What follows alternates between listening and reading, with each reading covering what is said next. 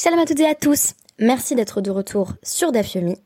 J'espère que vous avez passé un kippour plein de sens et spirituellement enrichissant.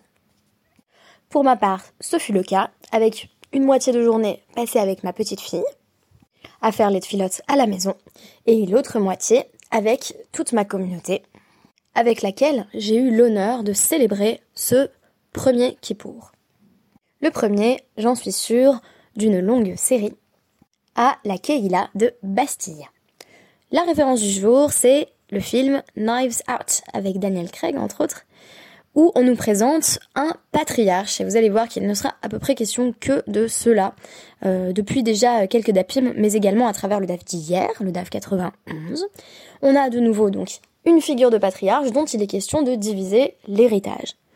Ce patriarche n'est autre que le romancier Arlan Trombé, qui fait en sorte que euh, toute sa famille se retrouve dans son manoir, vraisemblablement pour célébrer son 85e anniversaire, mais c'est sans compter euh, sur le fait que on le retrouve euh, la, gorge tranchée dès le lendemain et que désormais il faut diviser l'héritage. Le mystère reposant dans le fait que il n'a pas partagé ses moyens considérables entre ses différents enfants, mais qu'il les a légués à une personne en dehors de la famille. Je n'en dirai pas plus pour les personnes qui souhaiteraient encore euh, voir le film. Sachez que euh, c'est euh, plein de, rebondissements et de suspense. J'ai décidé donc de m'appuyer sur un cas de notre DAF du jour pour penser la tension dans la Guémara entre la justice distributive et la justice commutative. Je rappelle que la justice commutative euh, tend à donner à chacun la même part, tandis que la justice distributive prend en compte les besoins de chacun ou le mérite de chacun selon les cas et s'efforce de créer ou de recréer un équilibre ce faisant. Si on applique ça aux lois de l'héritage, on aurait euh, deux modèles. Euh, la justice commutative voudrait que au moment où le patriarche meurt, on divise l'héritage à égalité entre les différents fils, euh, même s'ils sont nés d'unions différentes, tandis que la justice distributive pourrait mettre en valeur le fait que euh, certains orphelins avaient au départ plus de mérite, c'est-à-dire que la ketouba de leur mère, le contrat de divorce, euh, le contrat de mariage en réalité qui, qui va être versé au moment du divorce ou de la mort du mari, stipule que euh, certains des enfants, en l'occurrence il s'agit de fils, euh, vont toucher euh, plus que les autres. Alors je rappelle le principe de ce qu'on appelle la ketubat banim dirin. La ketubat banim dirin, c'est une sorte de, provision légale qui sert à une femme à transférer la somme inscrite dans son contrat de mariage à ses fils. Donc la Guémara va évoquer le fait que bah, si elle a une fille, cet argent n'est pas redistribué. Je rappelle qu'en général, les filles n'héritent pas, sauf euh, dans les cas euh, stipulés par les sages, c'est-à-dire lorsqu'un homme n'a pas assez d'argent euh, pour sustenter à la fois les fils et les filles, ce sont les filles qui ont la préséance de crainte qu'elles n'en viennent à tomber dans la misère, voire dans la prostitution.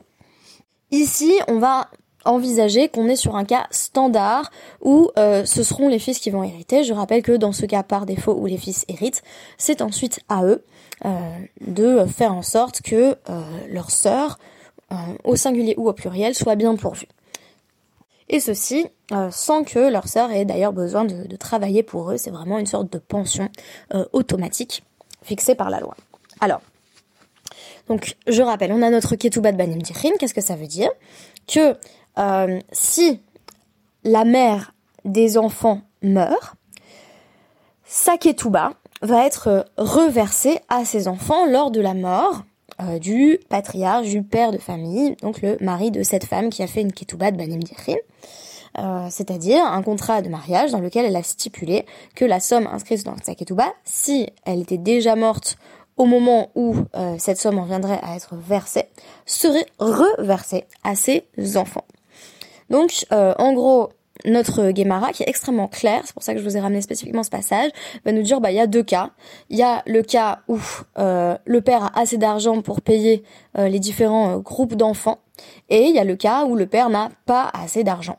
Selon le modèle, on va être soit dans une justice distributive, soit dans une justice commutative.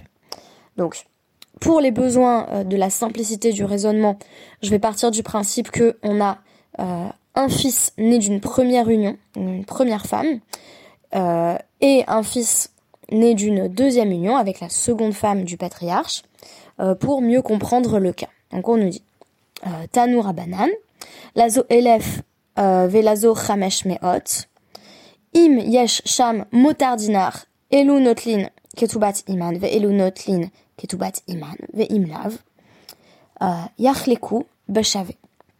Alors, donc il y a un homme qui s'est marié avec une première femme. Dans le contrat de mariage, il a inscrit euh, donc euh, 1000, euh, une somme de 1000, 1000 dinars, 1000 zouzim. Euh, et donc ça veut dire que bah, si il divorce de cette femme ou qu'elle meurt, euh, ou que lui meurt, euh, il doit lui reverser donc 1000 dinars et si elle meurt avant lui, cette somme est transférée à ses enfants à la mort euh, du patriarche, donc c'est la Ketoubat Banim Dirri. Et il s'est ensuite marié avec une euh, deuxième femme.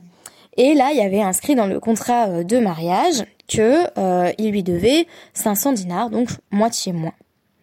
Si au moment de diviser l'héritage paternel, il y a un, motard dinar, ça veut dire il y a un dinar de plus que la somme totale due, c'est-à-dire si le père dispose d'une fortune totale de 1500 un dinar au moins, alors Elunotlin Ketu Batiman, Velunotlin Ketu Batiman. Les enfants de la première union, donc les, on va dire le fils de la première union, pour simplifier, va hériter de 1000, le fils de la deuxième union prend 5000, et et en gros, ils se partagent le reste. Alors le reste, c'est, on va dire, un dinar, c'est le minimum, mais ça peut être, euh, par exemple, on va dire que le, le père, il possédait en tout euh, 2000. Donc qu'est-ce qu'on fait? On donne le premier 1000, au deuxième 500, et ensuite on prend les 500 restants, on divise cette fois-ci par deux. Et donc on donne, euh, on donne 250 à chacun. Ve'imlav. Mais si le père a moins de 1500 dinars en tout au moment de sa mort, on va diviser Beshavé en vertu de la justice commutative et admettons que euh, le père est en tout 1200, on va donner 600 à chacun. Notez que ici, euh, dans le cas que je viens d'évoquer, c'est euh, l'enfant, donc le fils né de la deuxième union, qui se retrouve gagnant, puisqu'au lieu de toucher euh, 500, il touche 600. Et si j'avais dit que le père possédait euh, 1400 dinars, on aurait pu imaginer que ce fils né de la deuxième union touche jusqu'à 700. On nous dit ici, euh, précision donc sur ce principe, Pshita merubin ve euh, kvar zachu bahem yorshin. Il est évident que si, euh, donc, admettons que le, père avait pas, euh, euh, je sais pas, il avait pas 1500 dinars dans un compte en banque, il avait des terres qui euh, valaient euh, 1501 dinars. Donc, merubin, c'est-à-dire il avait beaucoup.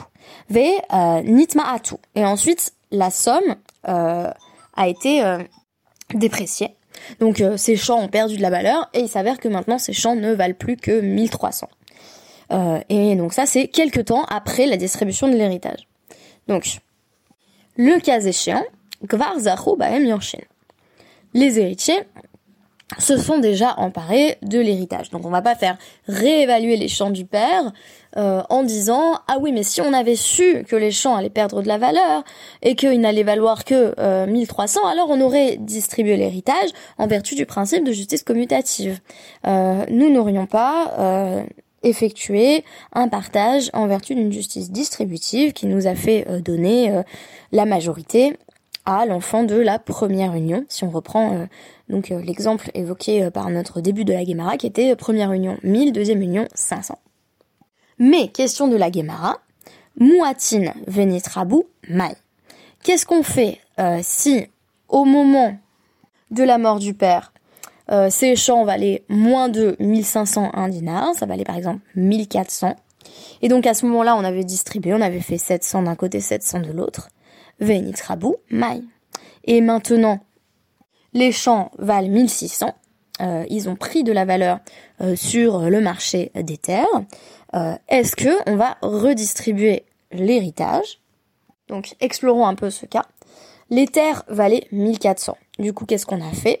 On a donné 700 à chaque enfant. ce qui arrangeait bien donc le deuxième fils, qui aurait dû n'avoir que 500. Mais le premier, lui, il aurait voulu avoir 1000. Et là, euh, les terres vont prendre 300 en valeur. Alors, qu'est-ce qu'on fait de cette somme? Est-ce qu'on la distribue équitablement ou est-ce qu'on va la redonner? Euh, au fils né de la première union qui aurait dû avoir 1000 dès le départ. Ça tombe bien maintenant, on a pile 300 de surplus euh, qui ont été générés. Est-ce qu'on va les donner au premier fils? En d'autres termes, est-ce qu'on va faire en sorte que s'applique la ketouba de Banim Dichin, c'est-à-dire la distribution de la ketouba des mères à leurs fils? Alors on nous dit, eh ben, euh, Tashma, on va apprendre d'un cas particulier euh, qui va nous enseigner ce qu'il convient de faire euh, dans cette affaire. Donc on nous dit de nirse deve euh, bar tsartsuro muatin venitrabu ravo. Donc c'est l'histoire d'un homme qui s'appelait Bar Tsartsur. Cet homme meurt et il avait donc muatin, ça veut dire il avait pas assez. Il avait moins d'argent que la somme qui avait été fixée dans les ketubot de ses deux épouses. Je dis deux, mais on peut imaginer effectivement qu'il y ait plus de fils, plus d'épouses, et que la distribution euh, se fasse avec plus de protagonistes. V à tous les camés des Rav Amram. Et donc, les fils nés de ces deux unions vont venir voir Rav Amram pour savoir bah, qu'est-ce qu'il faut faire euh, de ce surplus qui a été généré par la plus-value au niveau des propriétés du père. Amarlehu, Zilou, euh, Paisinou. Alors les fils qui euh, au départ avaient euh, la ketouba la plus chère, donc ceux qui auraient dû toucher 1000, avaient eux envie d'empocher euh, tout le surplus. Chose qu'ils n'avaient pas pu faire, qu'ils n'auraient pas pu faire, tant que les biens de Bartzartsour étaient mouatin, étaient insuffisants et ne permettaient donc pas à chaque fils de récolter sa part de l'héritage à travers la ketouba. Donc, Ravamram va dire aux fils les plus riches, bah Zilou, euh, allez voir euh, donc euh, votre autre frère ou vos autres frères et apaisez-les. Ça veut dire quoi? Ça veut dire bah, proposer euh, un partage qui soit plus proche de la justice commutative, c'est-à-dire bah, essayer de faire en sorte de ne pas réactiver le déséquilibre de départ. Réaction des fils qui avaient la meilleure ketouba, l'orage garo, ils n'ont pas écouté. Euh, ils n'ont pas du tout eu envie d'appliquer ce conseil parce que eux, ce qu'ils voulaient, c'était euh, toucher l'intégralité de la somme inscrite dans la ketouba. Or, c'est eux qui ont la meilleure ketouba. C'est eux qui doivent avoir le plus d'argent si le père a assez euh, pour payer les deux ketubot. Menace de Ravamram. Ilomi paisulehu. Machenalehu. Besilva delo mabadama.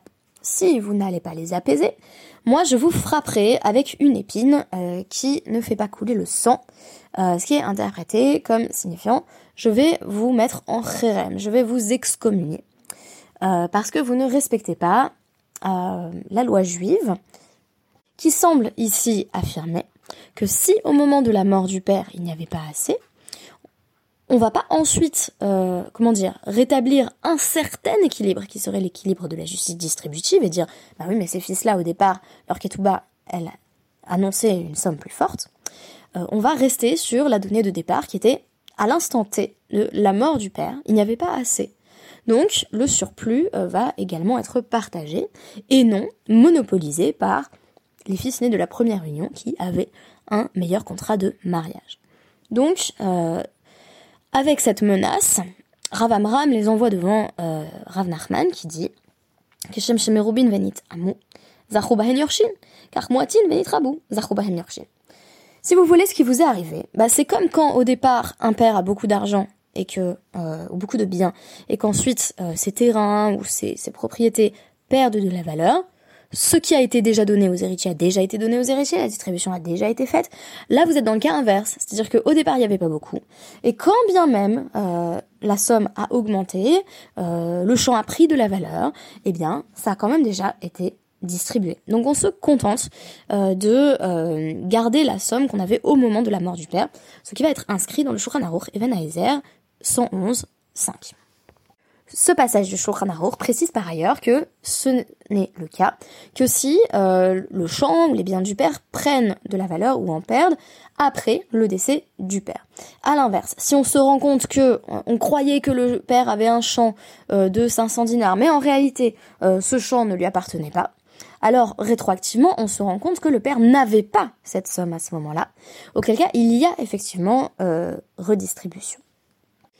En conclusion, il y a une recherche d'équilibre euh, dans, dans, cette loi double qui va mettre en scène à la fois les principes de justice distributive dans le cas où il y a une abondance de moyens et de justice commutative dans le cas où de toute façon on ne pourrait pas euh, donner à chacun la part qui lui est due. Donc tant qu'il y a assez pour tout le monde, on a l'impression de pouvoir appliquer le principe de la justice distributive, mais si on est dans une situation d'urgence, c'est la justice commutative euh, qui serait préférée. Notons que euh, tout cela ne, prend pas en compte d'autres facteurs qui sont susceptibles d'être des facteurs individuels, personnels et spécifiques à chaque famille. Par exemple, euh, quel est le fils qui en a le plus besoin Quel est le fils qui a lui-même beaucoup d'enfants à charge Ici, ça ne fait pas partie des, paramètres qui vont être pris en compte. C'est principalement à partir de la solidité du contrat de mariage de la mère que l'héritage des fils est envisagé, du moins pour la ketouba de euh, donc ça, c'est quand on se situe dans le cadre de la justice distributive, et quand il n'y a pas assez, alors l'héritage est équitable, et on peut parler de justice commutative. Merci beaucoup, et à tout à l'heure pour le DAF 92. Euh,